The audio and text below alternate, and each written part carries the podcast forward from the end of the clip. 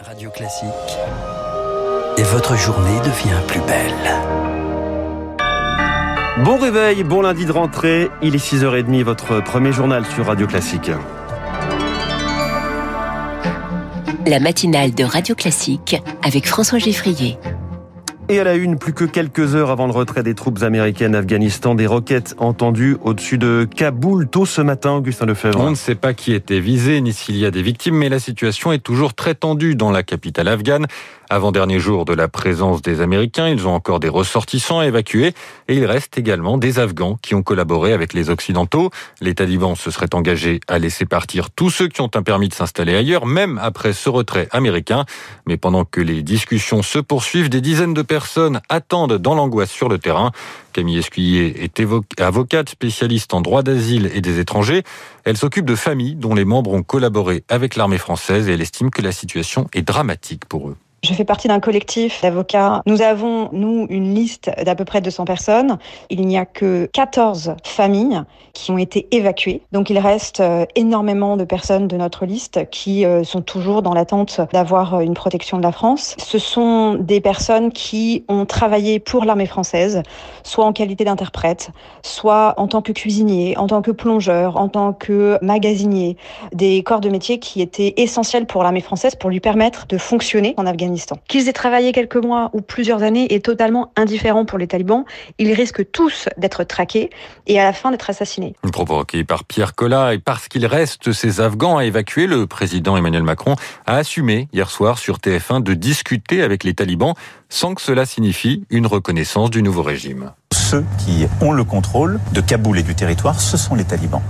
Et donc, de manière opérationnelle, très pratique, nous devons avoir ces discussions. Cela ne préjuge pas d'une reconnaissance, parce que nous avons posé des conditions. La première chose, c'est que les talibans respectent le droit humanitaire et la protection euh, de toutes celles et ceux qui ont le droit d'être protégés par l'asile. La deuxième chose, c'est qu'ils soient très clairs à l'égard de tous les mouvements terroristes. S'ils pactisent avec les mouvements terroristes présents dans la région, évidemment, ce sera inacceptable pour nous tous. La troisième chose, c'est le respect des droits de l'homme, en particulier du respect de la dignité des femmes afghanes. Une visioconférence est organisée aujourd'hui par euh, les États-Unis avec leurs partenaires clés pour discuter de la suite.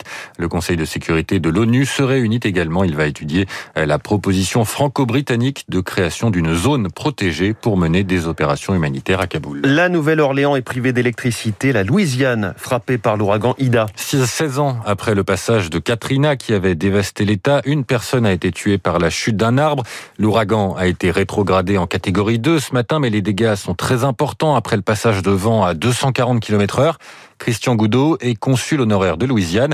Il n'habite pas directement dans la zone touchée, mais il est inquiet pour les habitants de la Nouvelle-Orléans. Cyprien Pézril l'a joint il y a quelques minutes. La Nouvelle-Orléans est dans le noir à 100%. Il n'y a pas d'électricité. La compagnie qui fournit l'électricité à la Nouvelle-Orléans, ils ont, dans leurs propres termes, eu une perte catastrophique.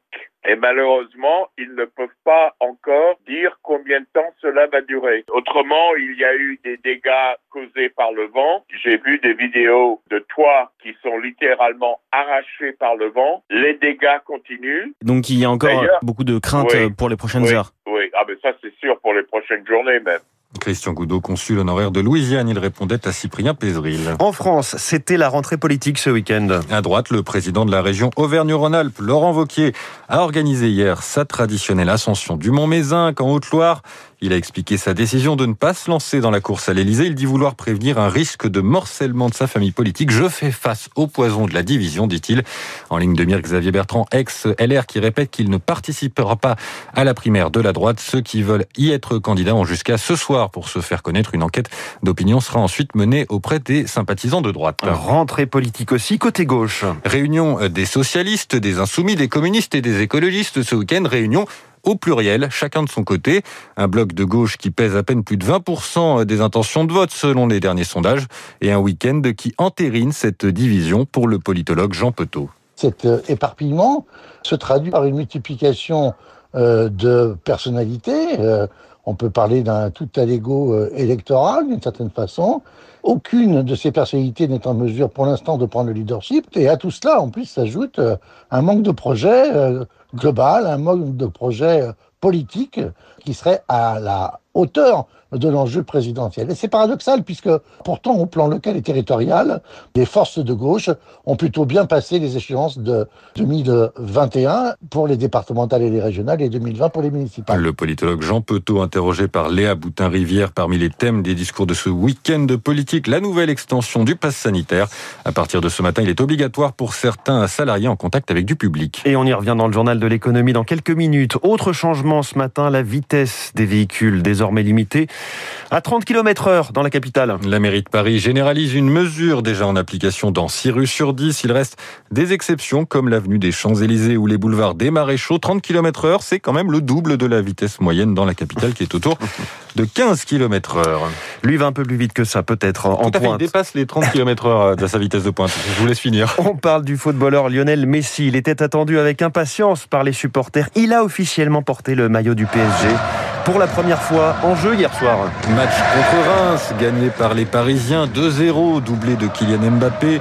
L'Argentin n'a pas marqué pendant sa demi-heure de jeu, mais il a été acclamé par la foule qui remplissait le stade Auguste Delaune. Rencontre à guichet fermé. Et les Parisiens sont en tête du classement de la Ligue 1 après cette quatrième journée. Enfin, hier soir, il y avait aussi euh, la clôture du festival du film francophone d'Angoulême. Une histoire d'amour et de désir, c'est le titre de la Tunisienne Leila Bouzid a remporté euh, les prix du meilleur film et du meilleur acteur. Cette histoire d'amour, c'est celle d'Ahmed et de Farah, deux jeunes de banlieue parisienne. Une histoire à découvrir au cinéma mercredi prochain. Le 6h30, signé Augustin Lefebvre. Prochain journal à 7h avec Lucille Bréau.